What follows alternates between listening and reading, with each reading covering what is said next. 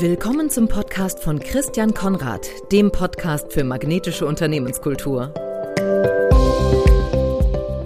Herzlich willkommen zu einer weiteren Folge des Podcasts für magnetische Unternehmenskultur. Mein Name ist Christian Konrad und ich habe heute zu Gast Michael Spitzenberger. Michael ist geschäftsführender Gesellschafter der Hey GmbH und er ist, und das finde ich interessant und wir werden auch über die Verlinkung sprechen, Coach für Beziehungsfähigkeit. Er ist Drahtzieher des Projekts Momo hört zu, einer Initiative, in der es darum geht, sogenannte Zuhörräume zu schaffen. Aus über 1000 Einreichungen beim BMBF-Wettbewerb wurde Momo hört zu als soziale Innovation ausgezeichnet. Also so wie ich das richtig verstanden habe, wenn ich das richtig verstanden habe, Michael, seid ihr da in, in der Endrunde unter den letzten 28 Innovationsprojekten, also sehr beeindruckend. Und ähm, vor ein paar Wochen hatte ich dann das Vorrecht, Michaels besondere und besonders tiefe Art des Zuhörens persönlich kennenzulernen, weil er mir eine Zuhörsitzung sozusagen spendiert hat. Herzlich willkommen, Michael. Herzlich willkommen, Christian. Grüß dich. Erste Frage, was war deine bisher eindrücklichste Zuhörerfahrung? Und zwar als Mensch, dem zugehört wurde. Du bist ja auch ein sehr eifriger Zuhörer, aber mich interessiert jetzt die andere Seite. Ja, äh, ist eine sehr interessante Frage, ist aber auch eine sehr einfach zu beantwortende Frage. Äh, das Beeindruckende habe ich auch bei dir erlebt, dass ich immer wieder erlebe, dass äh, Menschen nicht sehr verschieden sind, sondern dass sie im Prinzip immer das Gleiche wollen oder das, was du mir erzählt hast, das hat auch äh, ein wenig mit mir zu tun und das äh, stelle ich immer wieder in den Zuhörsitzungen fest. Und deshalb äh, ist es wunderbar, als Zuhörer einfach zuhören zu dürfen, um irgendwann mal die Gleichheit der Menschen auch feststellen zu können. Mhm. Wenn wir es jetzt umdrehen für dich, was war bisher deine prägendste oder eindrücklichste Erfahrung, als dir jemand anders zugehört hat? Das war erst vergangene Woche, also wir haben ja eine bestimmte Art des Zuhörens, da kommen wir vielleicht später drauf, äh, dass ich wirklich ganz, ganz tief berührt war von den Erlebnissen meines äh, Gegenübers, meines Erzählers. Und äh, das hat mich so angetriggert, dass ich, dass ich in meinem Film war. Und das sollte eigentlich nicht sein. Und das war einfach so. Und das war aber gleichzeitig beeindruckend, äh, diese tiefe Verbundenheit zwischen zwei Menschen. Mhm, mhm. Was, kommen wir vielleicht gleich mal dazu. Ähm, ich bin ja der Überzeugung, dass das Missverständnis die Ausgangslage zwischen zwei Menschen ist. Und dass die Akzeptanz dieses, Sach dieses Sachverhalts der erste Schritt zum gegenseitigen Verstehen ist. Und ich frage mich gerade, ob das ein Widerspruch ist zu dem, was du gerade gesagt hast, weil ich begründe das zum Teil damit, dass wir halt so unterschiedlich sind. Ähm,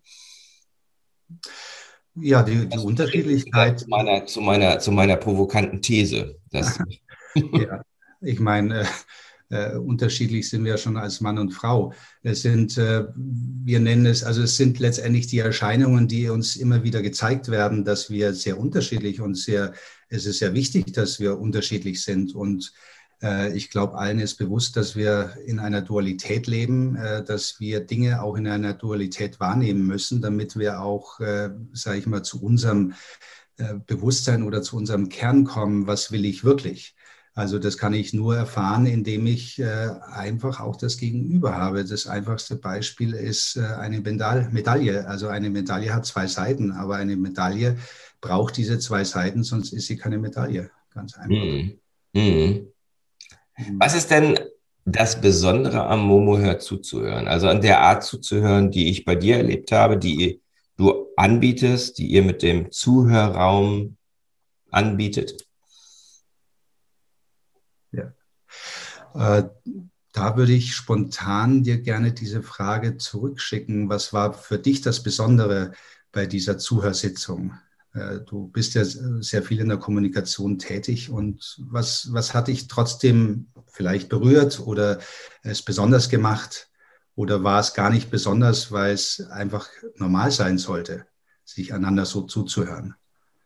Naja, du hast ja, du hast ja immer die gleiche Frage gestellt. Ich bin mir noch nicht mal sicher, du hast sie zwar ganz oft gestellt, ich bin mir noch nicht sicher, ob ich sie zusammenkriege. Es war aber immer die gleiche Frage, die, die war in etwa so, ähm, erzähle mir, was du mir erzählen möchtest. Also es war ein bisschen anders, aber mh, hm, es war völlig offen oder was, was, was gesagt werden muss, glaube ich. So in der, in der Richtung war es.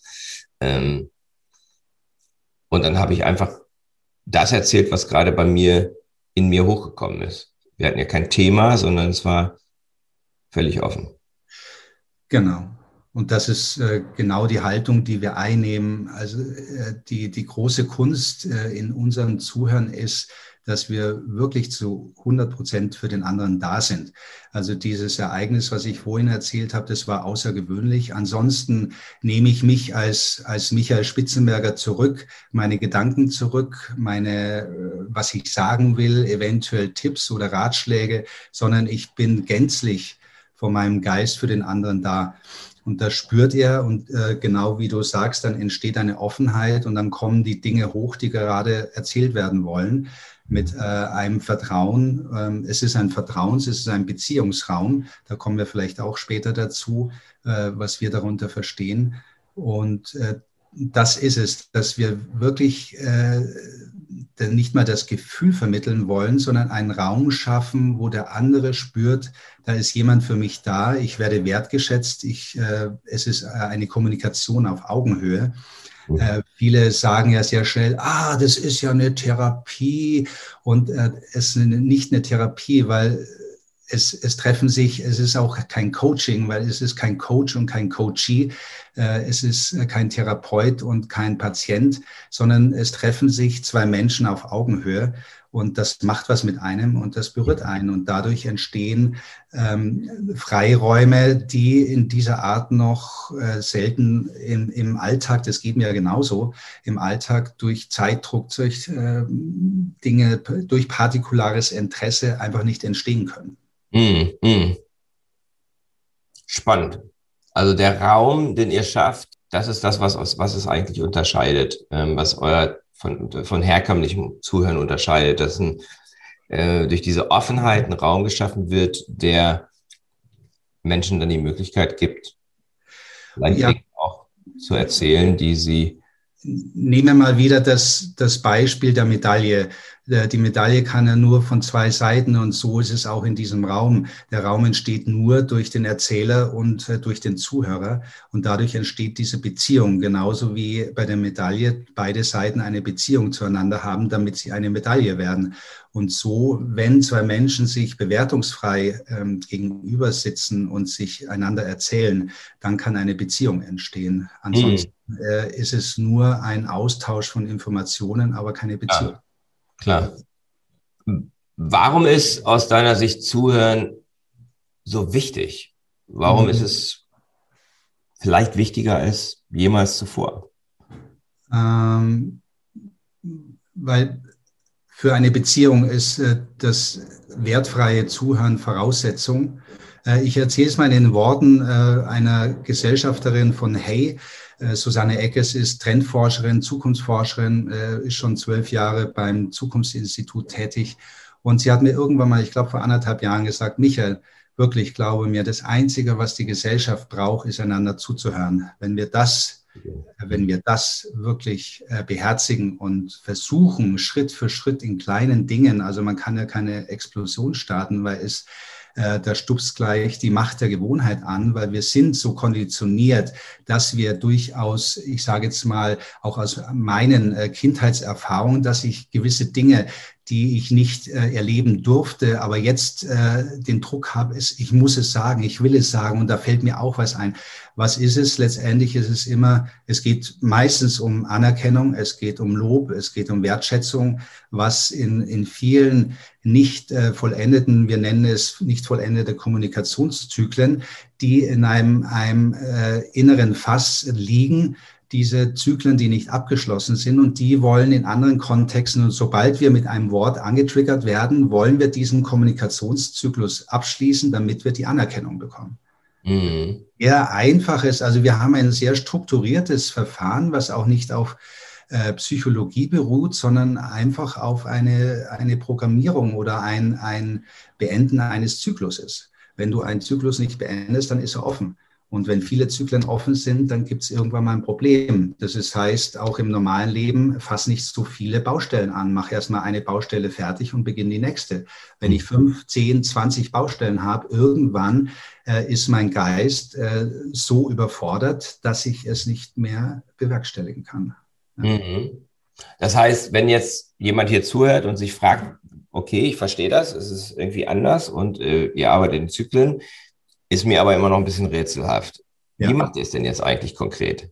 Also, um das nochmal richtig zu stellen, wir arbeiten nicht in Zyklen, sondern wir hören ja äh, wirklich wertfrei zu, dass wir für den anderen da sind, sondern das, was äh, du auch beschrieben hast, dann hochkommen darf, äh, was vielleicht auch noch niemals gesagt wurde, äh, was ich keinem Menschen anvertrauen wollte, weil es vielleicht eine, ein Thema ist, was man in der Gesellschaft heutzutage nicht mehr macht, dann, wenn ich das erzähle, und auch wertfrei einem anderen Menschen in Beziehung erzähle, dann kann dieser Zyklus abgeschlossen sein, weil dann ist dieser innere Druck okay. nicht mehr da und dann äh, schließt du im Prinzip, also wir machen gar nichts, sondern äh, einzig und allein befähigen wir die Beziehungsfähigkeit, damit du deinen eigenen Zyklus abschließt.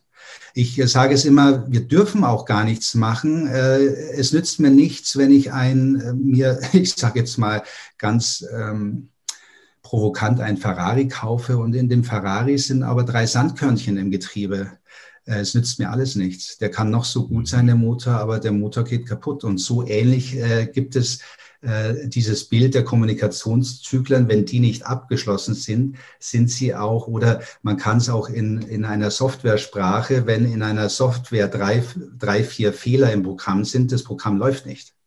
Mhm.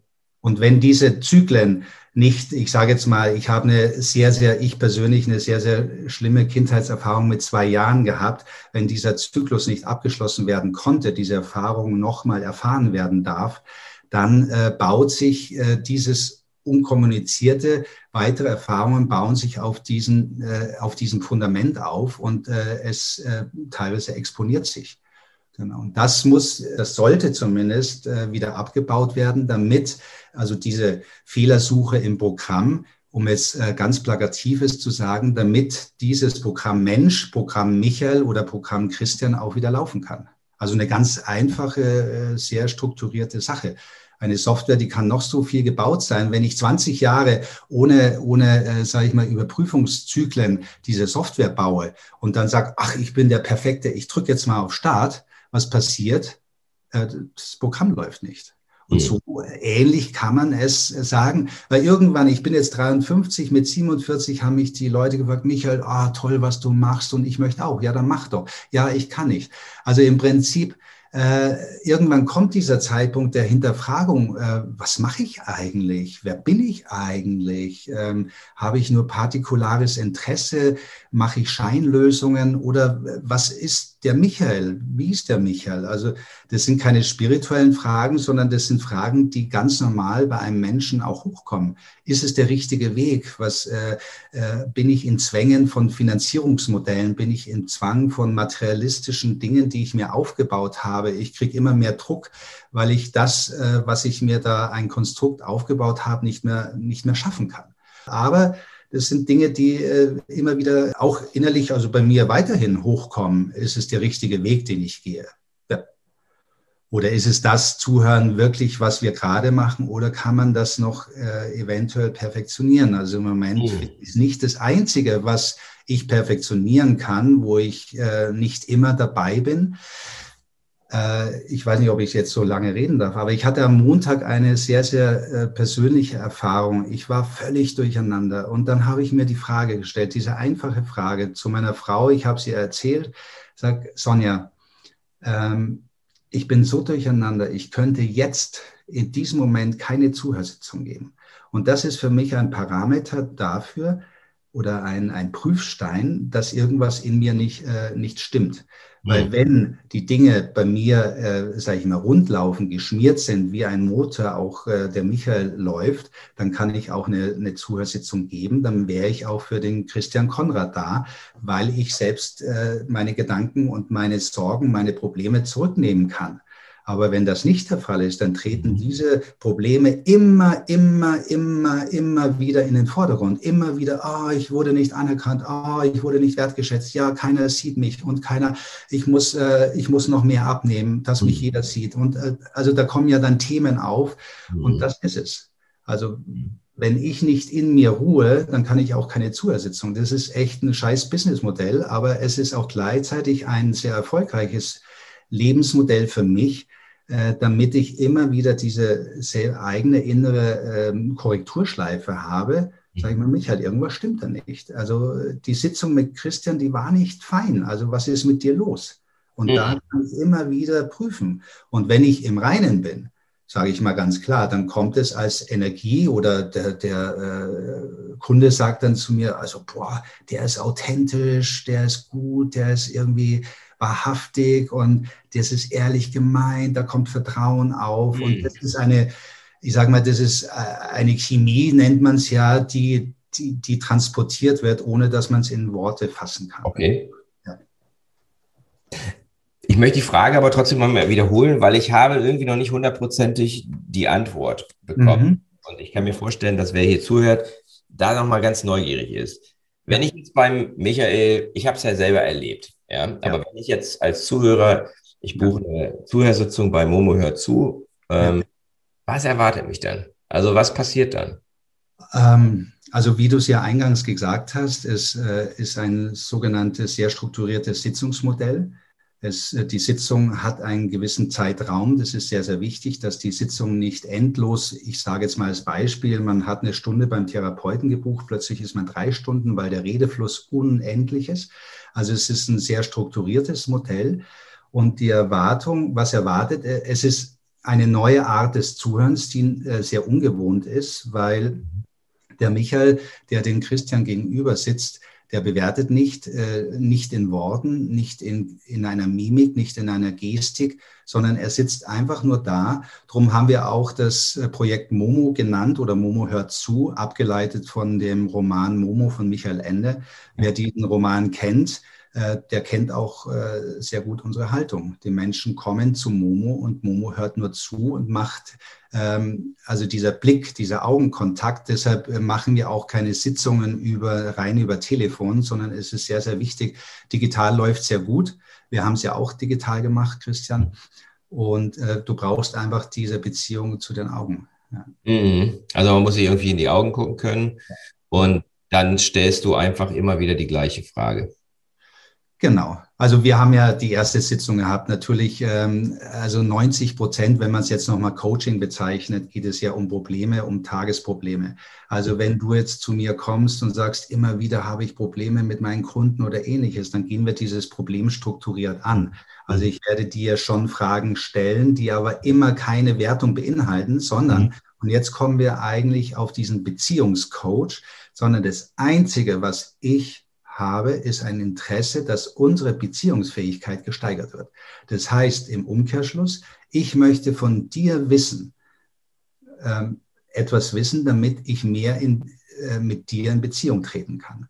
Nicht mehr und nicht weniger. Und deshalb kann ich da gar keine Wertung reingeben, sondern ich will ja erstmal nur Wissen und Informationen von dir haben. Mhm. Diese Fragen sind dann so wertfrei, dass ich sage, ah, du hast jetzt einen Softwarekunden, sage ich, ja, kannst du mir sagen, in welcher Branche oder was macht der? Also, dass ich einfach mehr weiß und dadurch, dass du mir es erzählst, als ich sage jetzt mal als Spiegel, ich antworte ja nicht, ich bewerte ja nicht das Erzählte, kommen dir eigentlich sagen wir ja, man hat es ja schon öfter gehört, die Lösungen liegen in einem selbst, nur sie sind verschüttet. Ja. Mhm, mh. das, dieses, dieser Prozess kann dieses Verschüttete wieder aufdecken. Also das sind ganz, ganz viele Zwiebelscheiben auf einem draufliegend und diese Zwiebelscheiben müssen, sollten strukturiert wie ein Softprogramm, ein Fehler äh, gesucht, behoben werden und dann kommt man äh, zur Lösung und die liegt in einem selbst, nicht äh, von außen. Ich habe auch, ich habe viel, viel durchgemacht in meinem Leben. Ich hatte auch Coaches, die sagen, ja, geh mal diesen Weg und der ist gut und äh, ja, dann gehst du in drei Jahre, aber es ist nicht dein Weg. Dann gehst du ihn vielleicht äh, monetär erfolgreich, aber du sagst trotzdem irgendwann, äh, äh, das, das bin ich nicht. Was, was mache ich gerade? Und deshalb äh, bringen wir kein, kein Sandkorn ins Getriebe, sondern wir hören wirklich wertfrei zu. Wir sind lediglich für den anderen da, dass er sich selbst äh, so spiegeln kann, dass er zu seiner eigenen Lösung kommt. Mehr ist es mhm. nicht. Aber trotzdem ist es äh, eine große Herausforderung gleichzeitig. Mhm. Das Einfache ist ja oft das, äh, sage ich mal, erstmal das scheinbar komplizierteste. Mhm.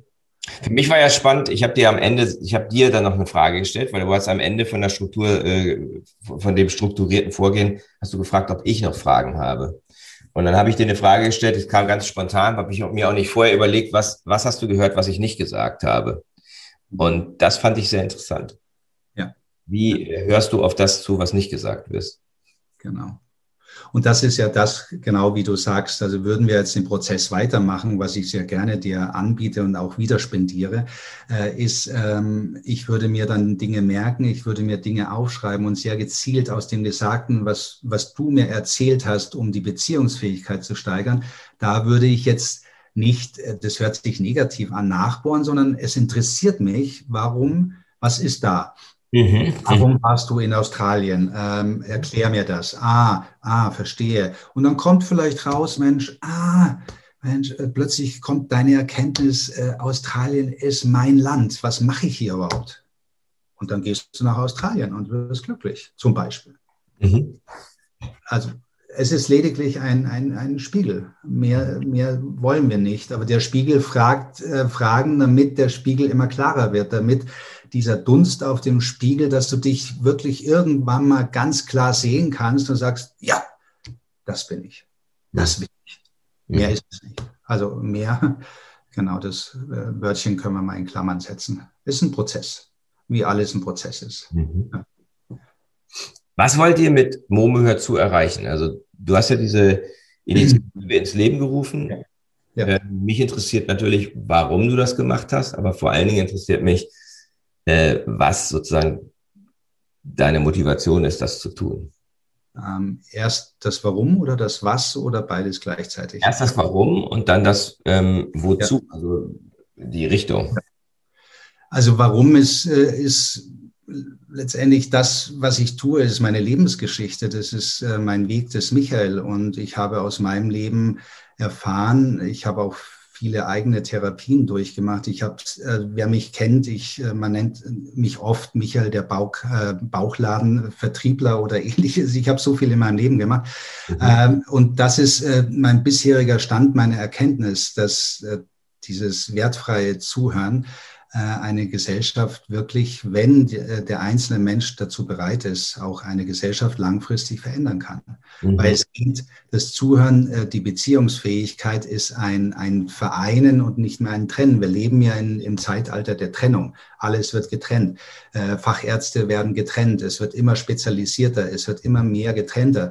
Aber irgendwann sagt man, Mensch, mein Allgemeinarzt, der hört mir eigentlich am besten zu. Und durch das Zuhören, es gibt ein, äh, äh, Philos äh, ein Medizinethiker, Professor Giovanni Maio, der sagt, das Einzige, was die Patienten brauchen, ist ein, ein Arzt, der zuhört.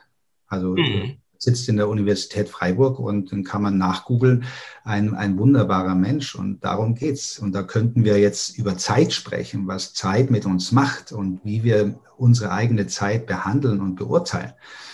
Das ist das Warum. Und was wir mit, mit Momo hört zu erreichen wollen, ist nicht, dass wir jetzt hunderte von Zuhörräumen äh, in München und in der ganzen Republik aufstellen, sondern wir arbeiten sehr engagiert an einer Zuhörausbildung, die jetzt nicht so lange dauert, wie äh, wir sie, wir sind alles ausgebildete Zuhörer, wie wir sie machen, sondern wir wollen, da kommt das große Wort äh, oder zwei kleine äh, große Worte, das ist das Wort Selbstermächtigung und Selbstwirksamkeit. Also was mhm. uns am Herzen liegt, ist die, die Selbstwirksamkeit jedes einzelnen Menschen, wenn er sie möchte.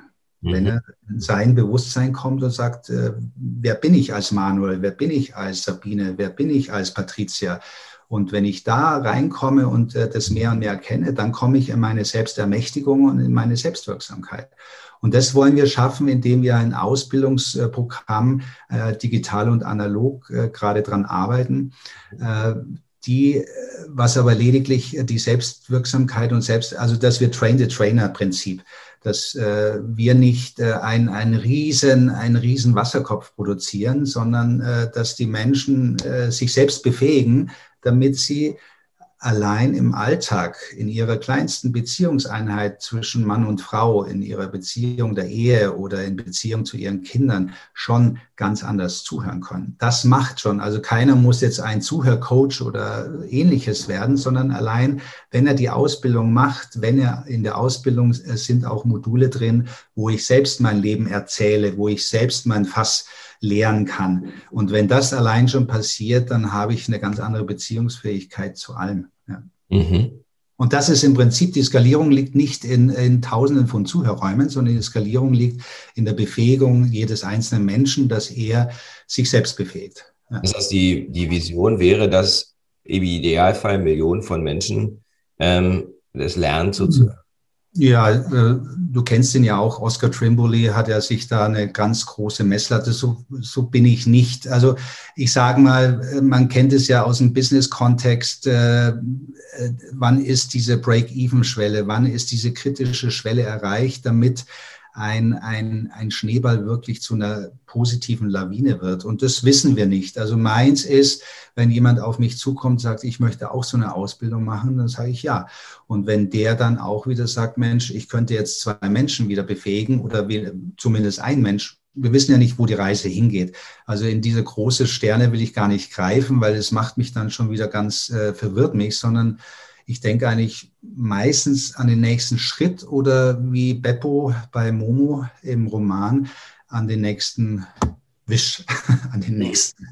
Äh, ja, und nicht an die Straße, sondern äh, mach den nächsten Schritt und äh, dann geht es sowieso weiter. Wenn du immer nur an den nächsten Schritt, wir haben mhm. so viele Träume, die unerreichbar sind und das allein verwirrt schon und bringt Zeitnöte und Hektik. Und jetzt habe ich nur noch, ich bin 53, vielleicht habe ich nur noch 27 Jahre, scheiße, schaffe ich das alles, sondern äh, denke an den nächsten Tag. Oder wie viele, viele ganz große, bewusste Menschen, denke ans Jetzt, sei jetzt glücklich und äh, alles andere ist erstmal sekundär. Hört sich einfach an, aber wenn du in dem Bewusstsein des Jetzt, dann schaffst du, dann ist es der effizienteste und effektivste Weg, den du gehen kannst, weil dann bist du in deiner Stärke.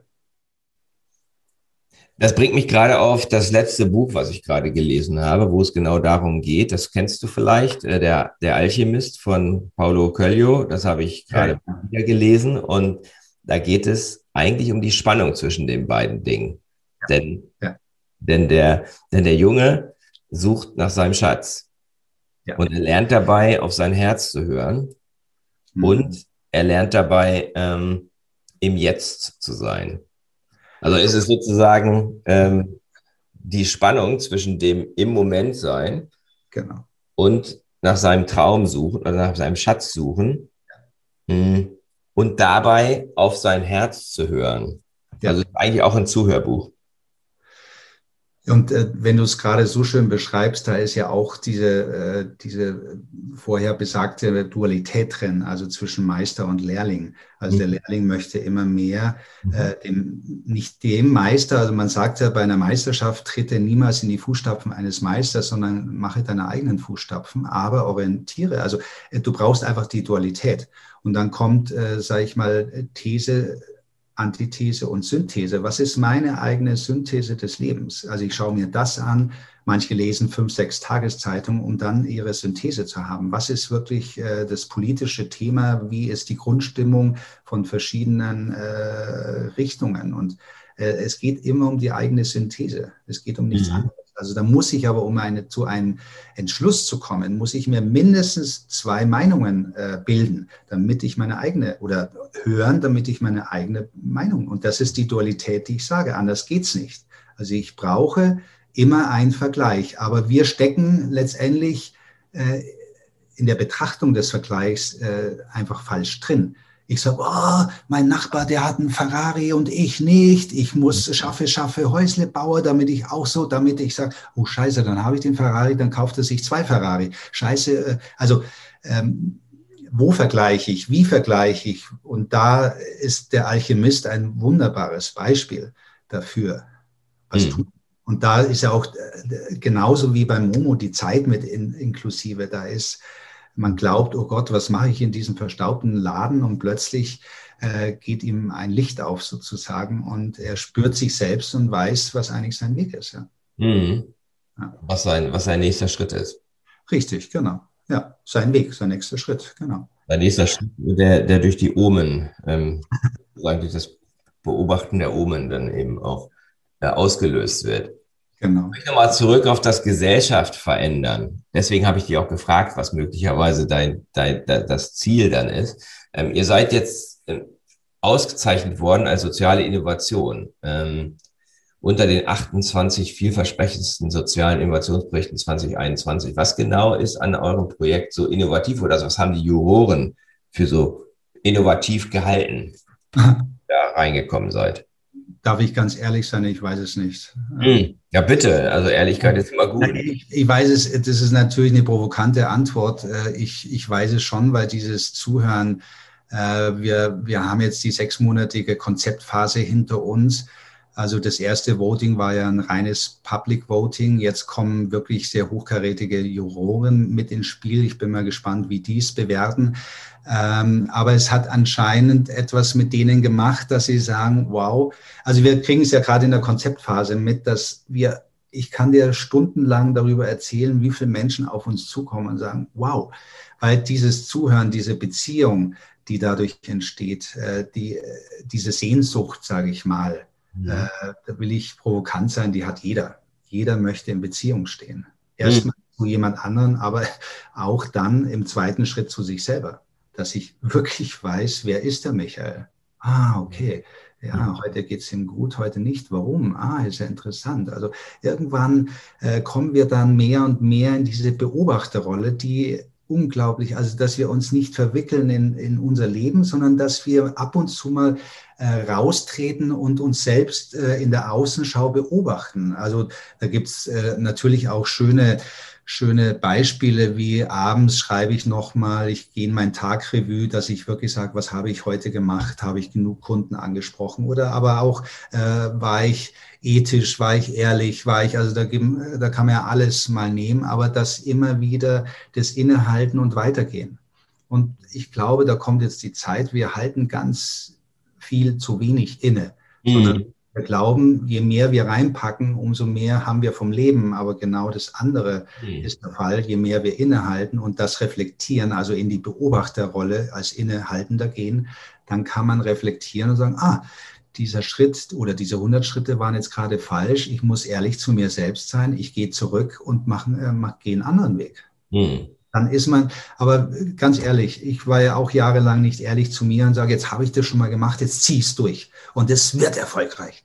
Und wenn ich aber schon innerlich spüre, das kann nicht erfolgreich werden, auch wenn ich 200.000, 300.000 Euro da in den Sand setze, ist es besser, jetzt zu stoppen, wieder das Jetzt, bevor ich sage, ich mache jetzt zwei Jahre weiter und ähm, da weiß ich noch gar nicht, was passiert. Mhm. Das ist sehr, sehr schwierig. Und das kannst du nur, glaube ich, erkennen, wenn du mehr und mehr in deiner Mitte sein. Es kann natürlich auch genau das Gegenteil der Fall sein, dass ich sage, ich, ich weiß, noch zwei Jahre, dann habe ich mein, meine kritische äh, Grenze, meine Schwelle erreicht und danke. Aber das kann nicht von außen betrachtet werden, weil es gibt tausende von Beispielen, die genau das andere beschreiben, sondern das musst du für dich selbst entscheiden. Ist der Weg, der nächste Schritt, den ich gehe, ist das mein Weg, mhm. mein Schritt.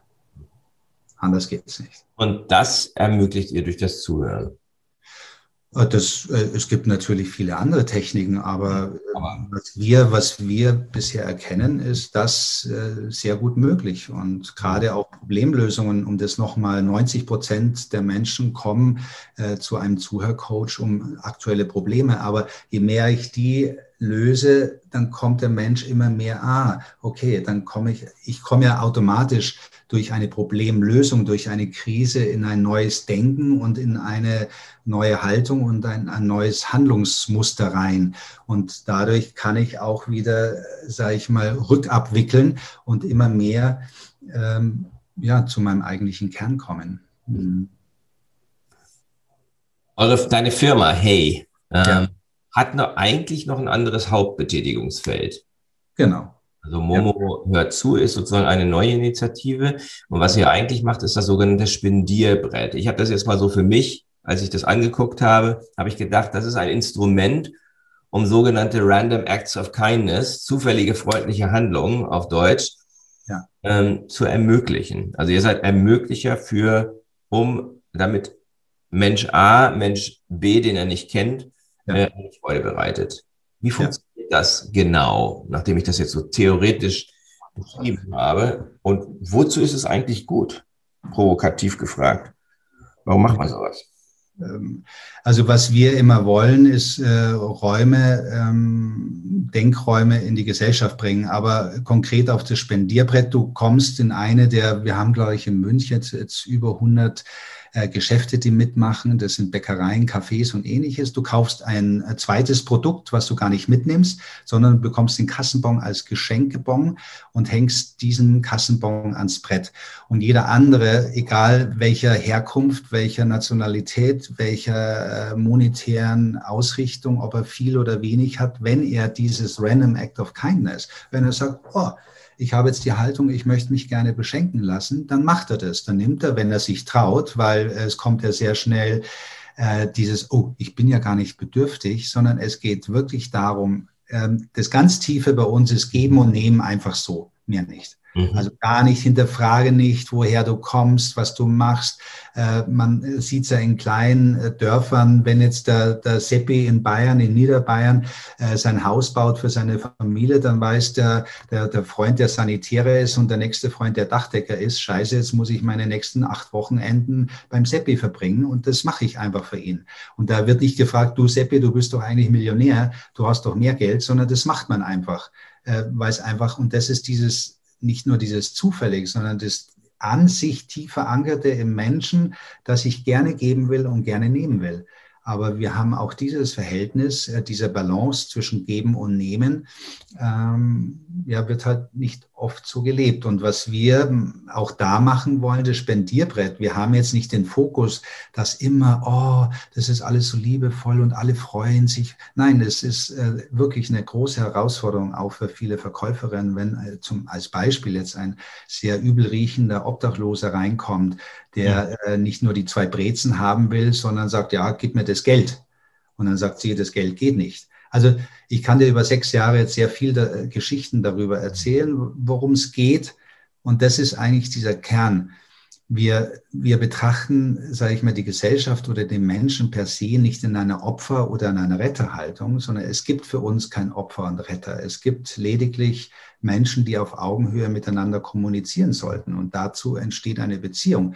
Weil ich kann dir sagen, nach sechs Jahren, ich habe mit vielen Obdachlosen oder mit anderen Menschen, aber auch mit sehr wohlhabenden Menschen mich auseinandergesetzt. Und es ist jedes Mal eine Bereicherung. Mhm. Wenn ich offen bin, wenn ich auch wieder das Wertfreie, wenn ich diesen Menschen gegenübertrete und wirklich wissen will, wieder in Beziehungen, warum bist du auf der Straße? Was ist passiert? und mhm. durch das Zuhören. Aber die Zeit bleibt nicht in einer Bäckerei, wenn gerade zu Corona-Zeiten die äh, Schlange immer größer wird. Also es ist ein herausforderndes äh, Momentum. Aber es gibt wie in der Gesellschaft äh, dieses kleine Brett, äh, wurde ich mal gefragt und ich habe geantwortet, es ist der Spiegel der Gesellschaft. Es kann da alles passieren. Du glaubst es nicht, aber es passiert alles. Es wird sogar mal, es ist schon einmal das Brett geklaut worden, weil es anscheinend irgendjemand so schön fand, dass es gleich mit. Ich nehme das Brett mit, okay? Ja, das ist, also, dass man immer das Gute, ähm, das will ich noch sagen, ähm, physikalisch gesehen ist es ja recht einfach zu betrachten. Energie entsteht nur durch Plus und Minus. Und so betrachten wir auch äh, jegliches Handeln und Tun. Äh, wir schauen oft in unserem äh, jetzigen gesellschaftlichen Kontext immer nur auf das Gute, auf das Plus. Aber da kann keine Energie entstehen, wenn das Minus nicht betrachtet wird. Also erst wenn Plus und Minus wirklich in Balance sind, dann gibt es auch Energie. Mhm. Einfach ist es. Also auch wieder die Beziehungsfähigkeit, das wertfreie Dasein, ich will gar nicht zuhören, sondern allein die Haltung, dass ich dem anderen nicht Neid, nicht Angst, nicht Hass, nicht irgendwas äh, ihm spürbar mache, das reicht allein schon, damit dieses Plus und Minus, also dieses Miteinander und Füreinander, dann auch irgendwann mal funktionieren kann. Es ist ja nicht so, dass es nicht funktioniert, mhm. äh, aber äh, es könnte durchaus, die Fähigkeit könnte durchaus noch verbessert werden. Und da kann sich jeder Einzelne, also dieser Finger, den man auf den anderen zeigt, ja, der ist schuld, die Gesellschaft ist schuld, die Politiker sind schuld, die Merkel ist schuld und der ist schuld und mein Arbeitgeber, mein Chef ist schuld. Äh, es gibt keine Schuld. Also jeder hat schon mal Krisen durchlaufen und eine Krise, wenn ich sie bewältigt habe, ist auch wiederum eine große Chance, weil daraus erwächst äh, wieder was sehr Positives. Also zu schauen, dass Plus und Minus zusammengehört und äh, jeder kann das Plus und, und Minus. Räume, und dass Räume entstehen, ähm, wo Menschen sich begegnen können. Da entstehen Räume, es ist ganz klar. Wenn zwei Menschen zusammenkommen, entsteht ein Raum. Es geht nicht anders. Und das machen, das ist eigentlich das, was die beiden Initiativen ja nun ähm, verbindet. Ne? Also das da, das, du sagtest das eben so in einem Nebensatz, ähm, dass ihr diese Räume schafft. Genau. Mein Thema, ist ja, mein Thema ist ja Unternehmenskultur. Ich nenne das magnetische Unternehmenskultur. Ähm, ja. was, was hat das jetzt mit was könnte das jetzt zu, zu tun haben mit Zuhören und Spendierbrett? Ja, du, äh, dann frage ich zurück, was hat ein Magnet? Äh, ein Magnet hat einen Nordpol und einen Südpol, sonst ist er kein Magnet. Also er braucht diese, er braucht diese Anziehungen. Mhm. Und äh, wenn wir nicht äh, beide Seiten akzeptieren, dann kann, äh, dann kann keine Kraft. Ein, ein, Magnet hat ja in sich schon eine Kraft, dass er zwei Pole hat. Mhm. Sonst, sonst ist er kein Magnet. Fertig. Das Das ist, das ist sozusagen auf der metaphorischen Seite. Das, aber wenn ich jetzt Unternehmer bin oder ich bin Geschäftsführer oder Vorstand in einem Unternehmen und ähm, was hat dann das Thema Momo hört zu oder auch das Spendierbrett gegebenenfalls mit meinem, mit der Art zu tun, wie ich die Organisation gestalte, meine Unternehmenskultur gestalte? Ja. Also ein ganz einfaches Beispiel. Da braucht man gar nicht äh, irgendwie uns betrachten, sondern du warst ja oder du kennst Franklin Covey, der gesagt hat, die, das Einzige, was in der Kommunikation eines Unternehmens wirklich, wirklich, wirklich, wirklich hilft und das Einfachste ist der Indian Talking Stick. Das heißt, nimm einen Gegenstand und wer diesen Gegenstand in der Hand hält, der darf reden und die anderen müssen zuhören. Fertig. Mhm. Und allein dieser Gegenstand, diese Materialisierung, äh, ich darf jetzt was sagen und so lange sagen oder auch nicht sagen. Es geht darum, ich habe die Macht in der Hand mhm. und äh, andere müssen zuhören. Und da sagt Franklin Covey, das ist das wirksamste Instrument in einer Unternehmenskultur. Wenn wir das beherzigen, mhm. ist der Raum komplett da. Und wir machen nicht mehr. Wir schauen, dass wir einen Beziehungsraum erschaffen, was dieser Indian Talking Stick im Kleinen schafft durch dies, also das kann ein, ein Bleistift, das ist egal was, das kann ein Blatt Papier sein, das kann eine Zigarette sein, egal was in der Hand. Wenn du das in der Hand hältst, heißt, ich rede und du bist still, du hörst, du musst mir nicht mal zuhören, sondern du bist still. Aber das Zuhören kommt automatisch. Mhm. Also, und dann entstehen auch wieder Freiräume plötzlich. Okay, ich darf jetzt nicht, das muss ich jetzt akzeptieren, das ist die Regel. Also habe ich die Wahlmöglichkeit, ich höre ihm zu. Also es gibt auch dann, Franklin Covey sagt auch bitte keine Handys und ähnliches, sondern keine Ablenkung und dann wird es automatisch zugehört. Da muss man gar keine Ausbildung machen. Mhm, mhm. Ja, mich fasziniert ja schon das Thema mit der Ausbildung. Ja. Ähm, weil ich habe Stephen Covey, Seminare, sieben, sieben Wege zur Effektivität, ja. hunderte habe ich davon gegeben. Und ja. ähm, immer wieder kommt dann die Frage auf, naja, ähm, wie kommt es eigentlich, dass wir so große Schwierigkeiten haben zuzuhören. Und die Antwort ist, es hat uns niemand beigebracht zuzuhören. Also wir haben gelernt, in der Schule haben wir gelernt äh, zu reden. Ja. Und Zuhören wird nicht als Fach unterrichtet und es wird auch nicht wertgeschätzt. Ja. Und ähm, ich stimme dir zu, dass das wahrscheinlich die wirksamste Art ist, um eine Unternehmenskultur zu verändern. Ja. Und gleichzeitig, ja, es wird nicht unterrichtet. Es wird nicht, wird nicht unterrichtet.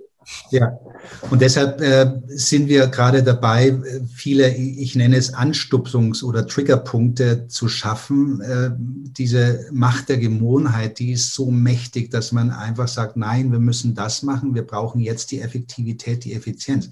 Aber ich sage dir wirklich, ein Zuhören, wenn man es allein nur in, in morgendlichen oder wöchentlichen äh, Schurfix, äh, wie oft gibt es Menschen, die jahrelang nicht mal reden dürfen, weil sie gar nicht die Chance dazu haben. Mhm. Also wenn andere die Chance hätten, die Möglichkeit wirklich eröffnen, dass der andere auch sprechen darf mit, an, mit einfachen Methoden. Also der, der zum Beispiel seit Jahren nicht spricht, der hätte schon längst die Lösung gehabt. Und irgendwann mhm. sagt, ihr könnt mich mal kreuzweise, ich kündige jetzt und sage meine Lösung lieber dem, äh, dem Konkurrenten oder mhm. weiteren. Also mhm. es geht immer um diese Wertschätzung und da versuchen wir, ähm, kleine Module zu schaffen, die, weil da kommen wir immer wieder auf die Zeit, ein, ein, ein Zuhören dauert erstmal mehr, es dauert länger, aber äh, jeder Prozess, jeder Change-Prozess dauert einfach seine Zeit, das wissen wir. Wir sind jetzt gerade, äh, das Wort Transformation kann ich schon bald nicht mehr hören. Nee, klar. Verstehe. Jeder Transformation, äh, ich sage mal, wo transformiert ihr euch hin? Also äh, keine Ahnung. Und wenn man sie fragt, dann weiß äh, keiner, ja, wir transformieren uns gerade, wir machen New Work, wir machen äh, Coworking, aber keiner lebt das. Also dieses Leben äh, hat, hat erstmal mit der Zeit zu tun. Und äh, ich unterschreibe zu 100 Prozent, wenn ein wertfreies Zuhören in der Unternehmenskultur verankert wird, ist es die höchst effektivste Form äh, eines Unternehmens. Mehr ist es nicht. Es ist, kein, nicht. Okay, ich, ich stimme. Nein, es ist kein partikulares Interesse, es werden keine Scheinlösungen, es wird kein McKinsey oder Boston Consulting Group als Berater extern eingekauft für 100.000 Euro. Dann wird eine 70-seitige Studie erstellt, die landet dann wieder in der Schublade äh, Nummer drei. Es setzt keiner um, aber der Vorstand kann sagen, er hat äh, mit McKinsey erarbeitet, es müssen 5000 Arbeitsplätze wegrationalisiert werden. Natürlich für sein kurzfristiges Denken ist es gut, weil er schraubt den Gewinn nach oben. Er drückt nochmal, sage ich mal, auf die, auf die psychische Gesundheit der anderen Mitarbeiter, weil die dann Angst bekommen und sagen, scheiße, äh, ich will meinen Job nicht verlieren. Und so geht diese Spirale aber ins Negative. Mhm. Und das äh, schaffen wir natürlich, indem äh, wir immer größere Unternehmen produzieren, immer mehr Abhängigkeiten produzieren. Ähm, aber da, da, das ist ein neues Thema. Neues Thema. Ja. ja. Aber ich finde es, finde es einen sehr schönen, sehr schön äh, eine Zusammenfassung, dass das der wirkungsvollste Weg ist, um ein Unternehmen, ja, wie ich es dann nenne, magnetisch zu machen ist, dass wir, dass wir diese Zuhörräume schaffen und dass wir lernen, einander zuzuhören. Ähm, und ich, ja, ist auch meine Beobachtung in ja, der Praxis. Du ganz, ganz ehrlich, am Ende viele ähm, bei der Weihnachtsfeier sagt, ah, wir müssen Vertrauen schaffen, wir müssen mhm. äh, die Beziehung zum Kunden, zum Mitarbeiter und bla bla bla bla. Also, aber wie kannst du das schaffen? Mhm. wenn man es runterbricht, äh, geht es immer um Beziehung, es geht um Zeit und es geht um ein wertfreies mhm. gegenseitiges Zuhören.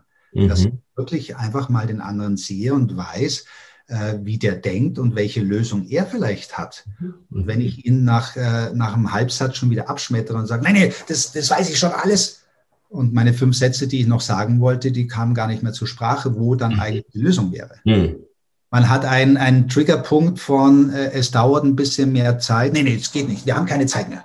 Wir müssen jetzt eine Lösung.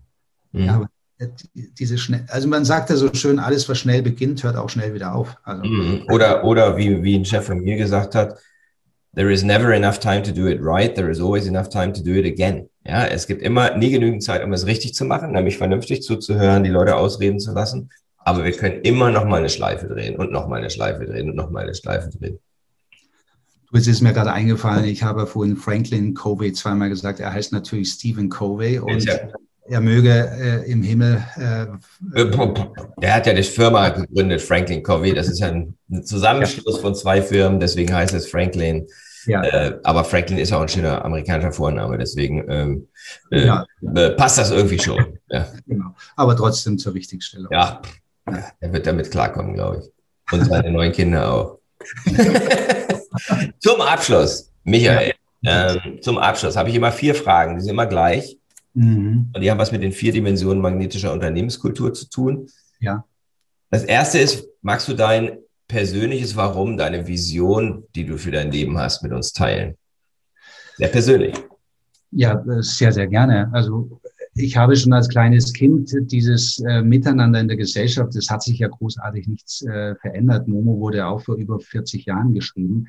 Und äh, das habe ich immer nicht verstanden. Ich möchte wirklich mit Menschen, egal welcher Herkunft, welcher sozialen Schicht, und das praktiziere ich, wenn du andere Leute fragst, und das möchte ich weiter praktizieren, dass ich mit denen auf Augenhöhe, weil ich immer weiß, der Gegenüber, der hat was Interessantes zu sagen, wenn ich hinhöre.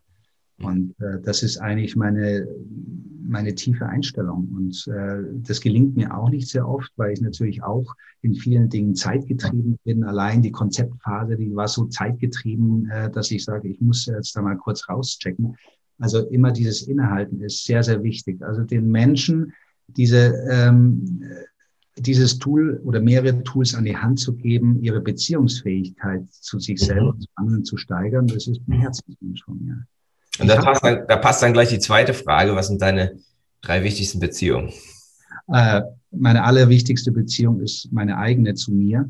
Mhm. Die zweite ist zu von meiner Familie und die dritte zur Gesellschaft. Mhm. Also, Ebene. Das heißt zu meiner Bäckereifachverkäuferin, dass ich sage, Mensch, ich sehe Sie, Sie haben noch eine neue Frisur und sagt sie, ach echt, das fällt Ihnen auf. Also äh, in Beziehung gehen. In, mhm. Aber auf jeden Fall sei du selbst. Also sei echt so.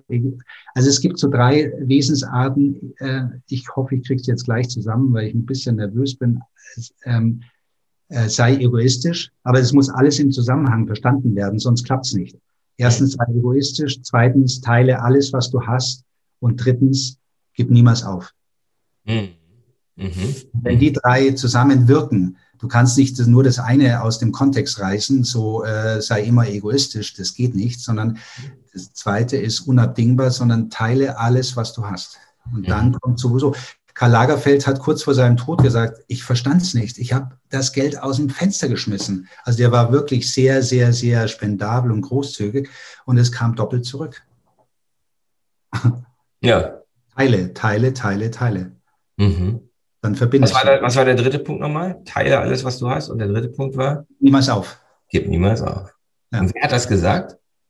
Äh, ich habe das irgendwo mal in einem Forum gelesen und sag, aber äh, zum Beispiel Richard Branson hat ja auch so äh, dieses Never Give Up. Also äh, mhm.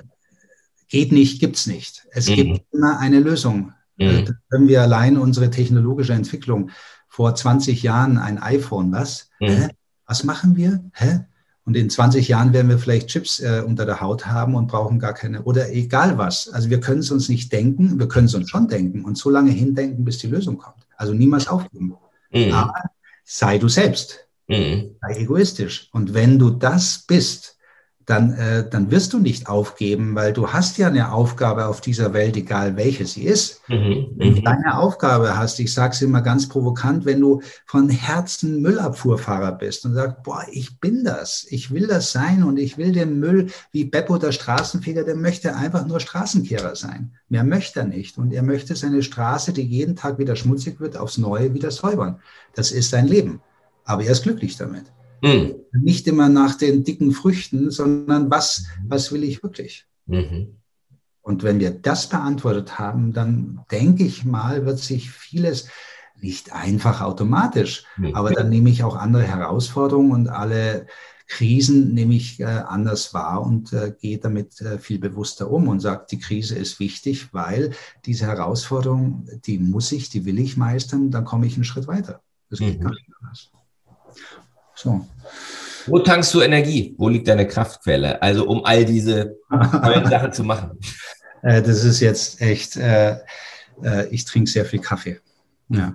Äh, ich bin ein Kaffeeliebhaber und äh, ich finde Kaffee so faszinierend und selbst diesen Kaffeemarkt anzuschauen, in den zu transformieren, dass, dass wirklich die Wertschöpfungskette, dass auch wirklich bei den Kaffeebauern mehr hängen bleibt und nicht nur äh, immer äh, beim letzten der, der Kette.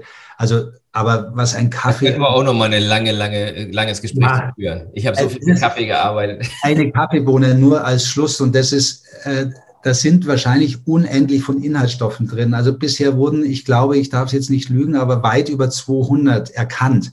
Und davon wurden äh, nicht mal ansatzweise die, und diese Verbindungen, die diese Inhaltsstoffe miteinander eingehen, das ist ein, ein Mysterium. Und so ist es äh, im, im ganzen Leben. Es ist immer ein Mysterium. Es ist wahrscheinlich alles unendlich. Und äh, ja. Und deshalb trinke ich äh, sehr viel Kaffee und da freue ich mich immer wieder. Ich kann auch kurz vorm Bett gehen, noch einen Kaffee trinken und einschlafen. Anscheinend ist es meine Droge, die ich brauche. Mhm. Und äh, ich will jetzt da jetzt Leute nicht anstupsen zum Kaffee trinken. Aber vor Jahren hieß es, Kaffee trinken ist schlecht. Dann kam wieder eine Studie raus, Kaffee trinken ist gut. Das erweitert die Herz, äh, Herzkranzgefäße. Also äh, macht dein sagen, wir einigen uns, dass es gut ist. Und ähm, ja. weil da bin ich, bin ich auf deiner Linie. Ne? Ähm, und die Menge, die muss jeder für sich selbst entscheiden. Aber ähm, ja. es ist, also Paracelsus hat immer gesagt, die Dosis macht das Gift und die Dosis äh, hast du selbst zu entscheiden. Und genau. äh, wenn du weißt, das zehnte Bier, das war jetzt zu viel und das kriegst du am nächsten Tag mit, dann musst du was ändern. Und ja, mehr kann ich nicht dazu sagen. Musst du auch nicht. Was ist aktuell dein Fokus? Also wenn man so die nächsten drei bis sechs Monate betrachtet. Ja, ganz klar. Wir äh, haben jetzt das Konzept abgegeben. Wir hoffen sehr stark, dass wir da weiterkommen. Wir haben zwei wissenschaftliche Partner, sehr interessante wissenschaftliche Ansätze. Wir werden nächste Woche ein öffentliches Zuhören äh, beginnen, äh, so als kleine Testphase. Ich darf da noch nichts verraten, weil das Bundesministerium immer da sehr eigen ist. Wir dürfen vor Bekanntgabe da noch nicht anfangen, aber ist mir eigentlich ziemlich wurscht. Äh, und immer die Ausbildung, die Ausbildung weiter vorantreiben, weil das ist unser Kern. Wir wollen nicht so schnell wie möglich, sondern so gut wie möglich die Ausbildung äh, zeitnah zu Ende bringen, so dass wir Menschen, wenn du Lust hast für deine Ausbildung, dass du dann relativ effektiv äh, eine Ausbildungsinhalte bekommst, um dich selbst zu trainieren. Äh, vielleicht alles nur online, digital. Wir wissen es noch nicht genau, was ich ja gesagt habe. das ist der Fokus, dass die Menschen ein Tool an der Hand haben, wie Stephen Covey gesagt hat, ein Indian Talking Stick. 2.0, so dass äh, wirklich die Beziehungsfähigkeit von jeglichen Beziehungen gesteigert werden kann, sofern man es wünscht. Ja. Wo findet man dich, wenn man dich sucht? Oder euch? Also ja. dich, die Initiative. Mh. Ja. Das einfachste ist unsere Website, die heißt hey, also H-E-Y.one. Mhm. Und äh, da findet man alle Informationen. Mhm. Und dich, glaube ich, unter michaelschwitzenberger.com Nee, äh, mich unter michael at hey.one oder meine Zuhör-Coaching-Seite, äh, die sehr rudimentär ist, weil manche haben gefragt, ja, hast du nicht eine Internetseite? Sag ich, ja, dann habe ich mal eine gemacht, die ist michaelspitzenberger.de, also mhm. alles zusammengeschrieben.de, genau. Aber ja, die ist nicht so wichtig, genau. Wichtig ist die Hey.one, da ist das Projekt und wir sind jetzt noch bis Montag in der Voting-Phase, also falls es jemand hört, okay. dann äh, bitte voten und oder sich die Zeit nehmen, weil es ist schon äh, einiges an Bewertungsmodulen, zumindest beim Bundesministerium drin. okay. Ich wünsche dir auf jeden Fall, ich danke dir sehr herzlich. Ich finde das eine ganz tolle Sache. Das Zuhören für mich ist auch eine der A, größten Herausforderungen, B, der, der, der wichtigsten Dinge, die es überhaupt gibt. Und ähm, ich freue mich, wenn wir weiter in Kontakt bleiben. Und danke dir erstmal für deine Zeit. Du, lieben Dank, dass du mich eingeladen hast. Das war der Podcast von Christian Konrad, der Podcast für magnetische Unternehmenskultur. Mit Impulsen, wie Unternehmen die passenden Mitarbeiter und die idealen Kunden anziehen. Dazu inspirierende Interviews mit Unternehmern, Entscheidern und Mitarbeitern. Jeden Montag und Donnerstag auf Spotify, iTunes und dem Kanal Ihrer Wahl. Bitte empfehlen Sie den Podcast weiter und unterstützen Sie Christian Konrads Arbeit durch eine Bewertung auf iTunes.